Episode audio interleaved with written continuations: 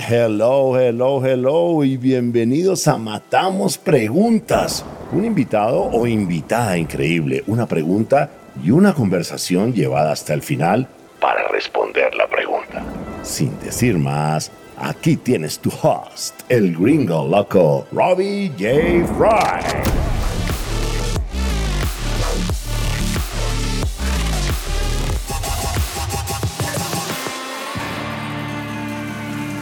Hola, hola, hola, ¿cómo estás? Bienvenidos a Matamos Preguntas. Otro episodio, mi invitado es Leonardo Agudelo, Agile Coach and Trainer in Clear.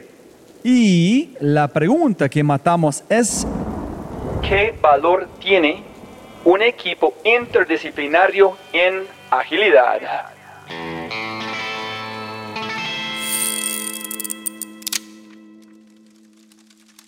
Pero antes de arrancar, ayúdame a multiplicar el impacto. Te matamos preguntas regalando una reseña en Spotify o en tu player favorito. Y cuenta al mundo que amas matamos preguntas. Y lo más importante, quiero celebrar las empresas que hacen posible este podcast. 50% de los empleados dicen no tener tiempo para entrenarse.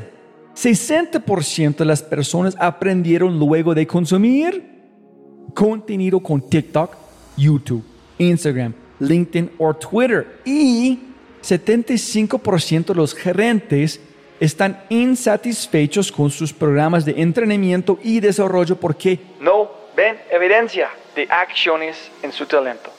Por eso creamos Quinto. Cambio de compartimiento en tu empresa con evidencia en menos de 30 días. Y todo en una experiencia más rápida que tomar una taza de café. Si quieres despertar la mejor versión de tu talento en temas como innovación, agilidad, liderazgo y mucho más, ingresa a www.quinto.ai para agendar una cita y libera el potencial de tu talento. Otra vez más. Lindo, lindo, lindo. K-I-N-N-T-O punto A-I quinto.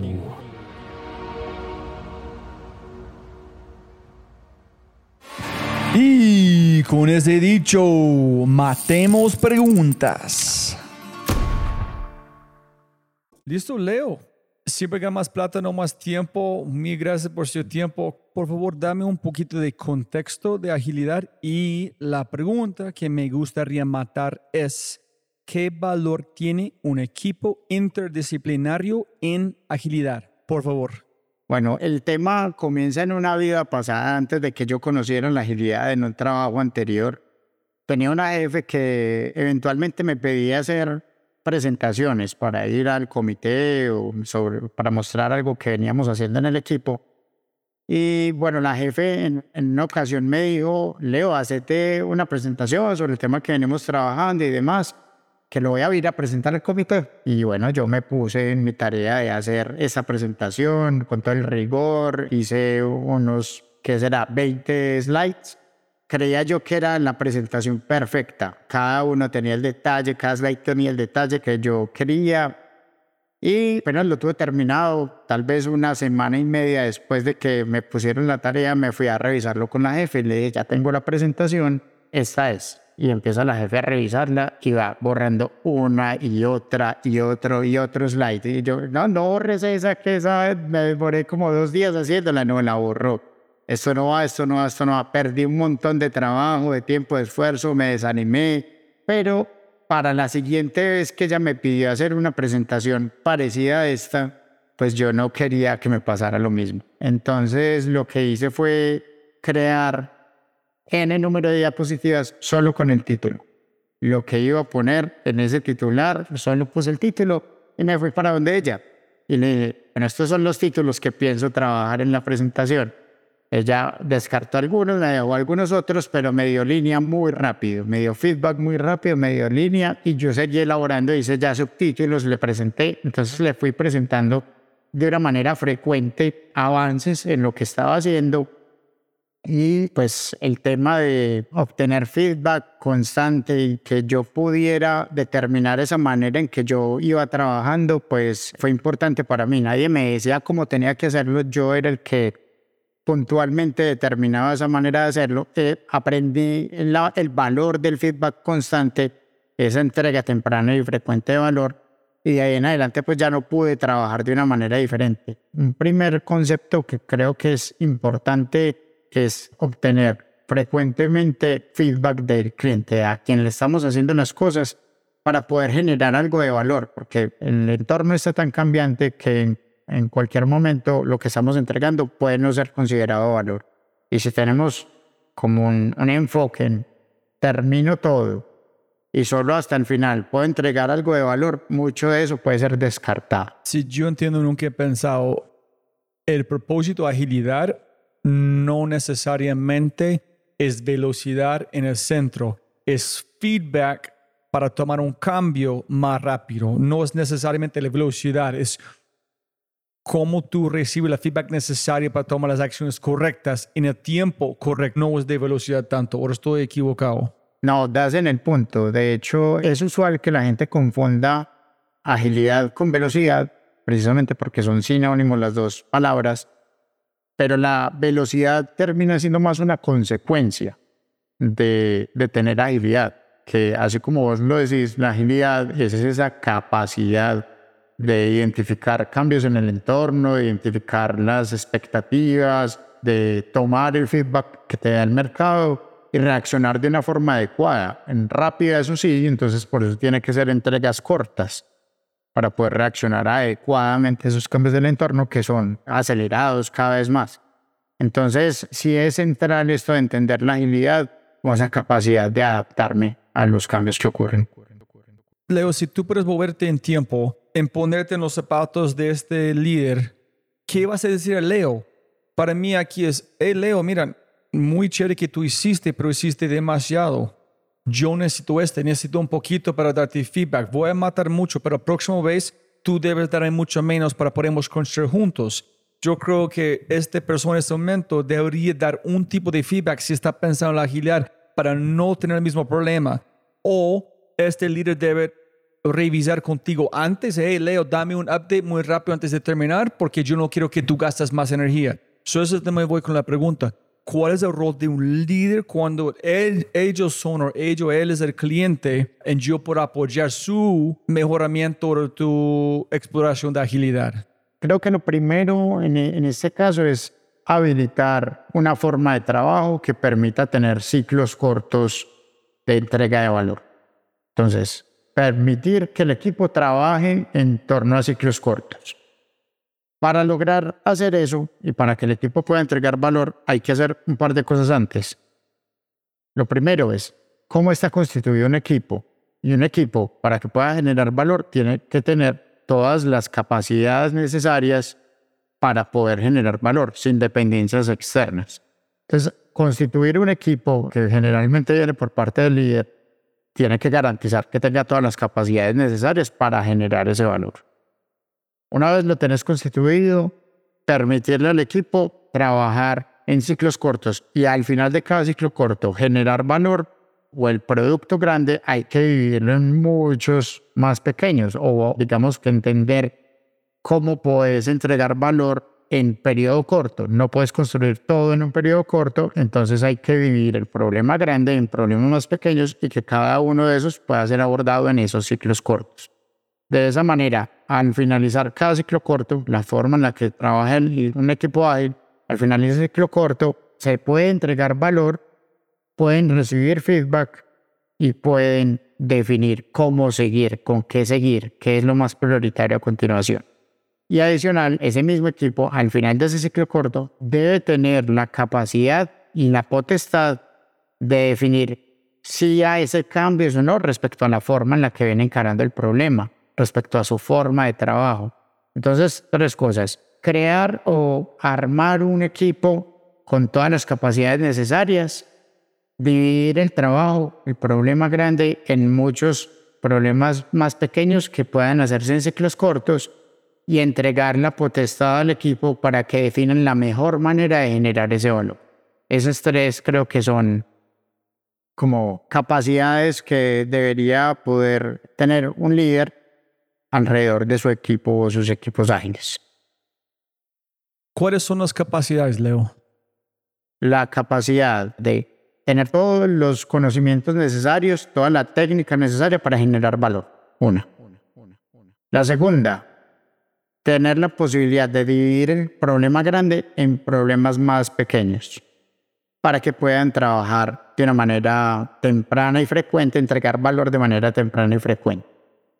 Y tercero, el equipo debe tener la capacidad y la potestad de tomar decisiones alrededor de cómo hace su trabajo, hacer mejoras si lo necesita, de su proceso. Leo, yo veo muchos problemas. ¿Cuál es el reto más grande? ¿Es comunicación? ¿Es confianza? es de autonomía entre unos mismos en un grupo de agilidad que funciona a perfección. ¿Qué logra hacer que una cultura, por ejemplo, ágil se mantenga en un equipo? Que la forma de trabajo se mantenga, que no se pierda esa forma de trabajo que habilita la agilidad, que habilita entregar valor de forma temprana y frecuente. Entonces, los ciclos cortos son una de esas mecánicas de trabajo que habilitan la agilidad. Tener momentos de se pare la pelota, momentos para reflexionar sobre cómo venimos trabajando, también habilitan esto. Entonces, tener en el contexto, la forma operativa, lleva a que el equipo conserve la cultura, porque les habilita unos comportamientos que van a seguir a pesar de que la gente rote. ¿Cómo habilitar la confianza entre las personas? Bueno, esto digamos que lleva su tiempo, que generar confianza entre las personas porque proviene pues tanto de cómo se comportan dentro del equipo como de sus resultados. Entonces, lo que sucede es que hay que facilitar en estos equipos la comunicación constante, entorno, un entorno seguro para decir qué es lo que está pasando, para poder levantar la mano y decir, hey, yo tengo menos conocimiento en esta área, necesito ayuda aquí. Entonces, ¿cómo se habilita una cosa como esas? Bueno, la comunicación constante parte de, prácticas como todos los días nos estamos diciendo en qué ha avanzado y en qué, me falta por hacer del trabajo que tenemos pendiente y hacer una sincronización muy corta del equipo permite que rápidamente las personas entiendan cómo están los demás respecto al trabajo que hay que hacer y eso genera confianza.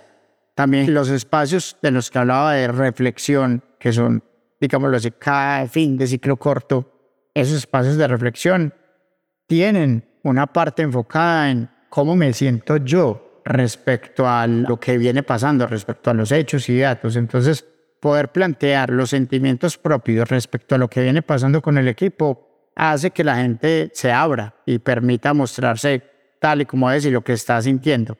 Y, obviamente eso, digamos que se logra si el entorno es de tranquilidad de decir las cosas, como de seguridad psicológica, lo llaman por ahí, tener seguridad psicológica para expresarse.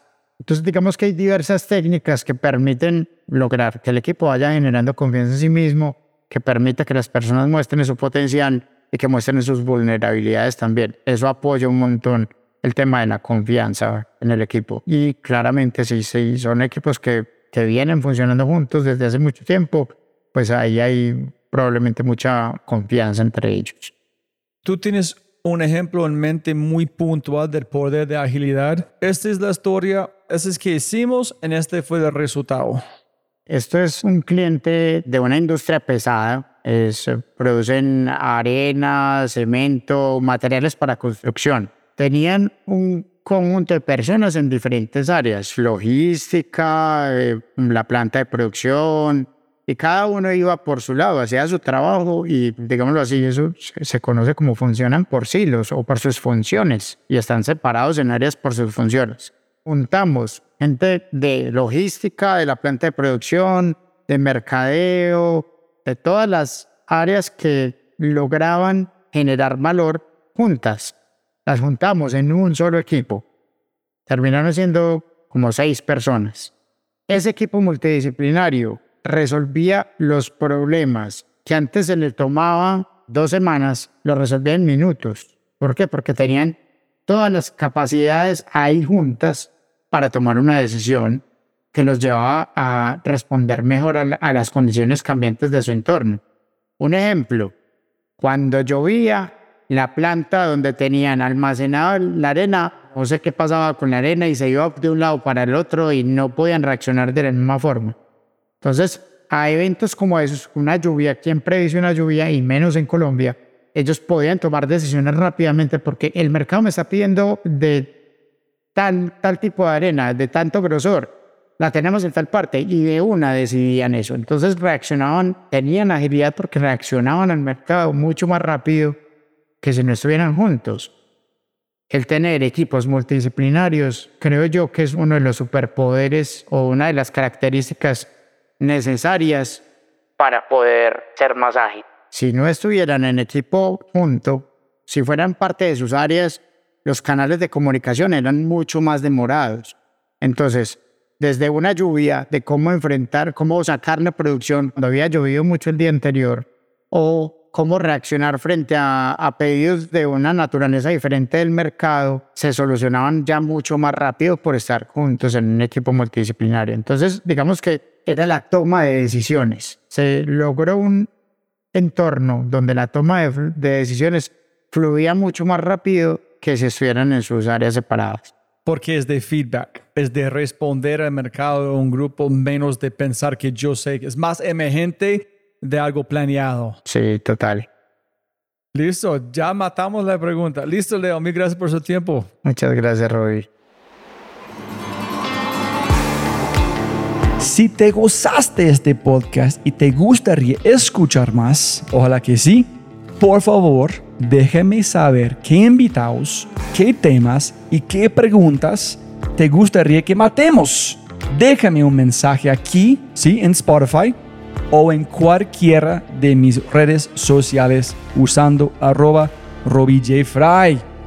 Y también, si quieres la versión extendida de este podcast, debes ser un miembro de Quinto y puedes encontrar todo en quinto.ai, k i n n t -O Muchas gracias por escuchar y siempre puedes ganar más plata, pero no más tiempo. Chau, chau, chau.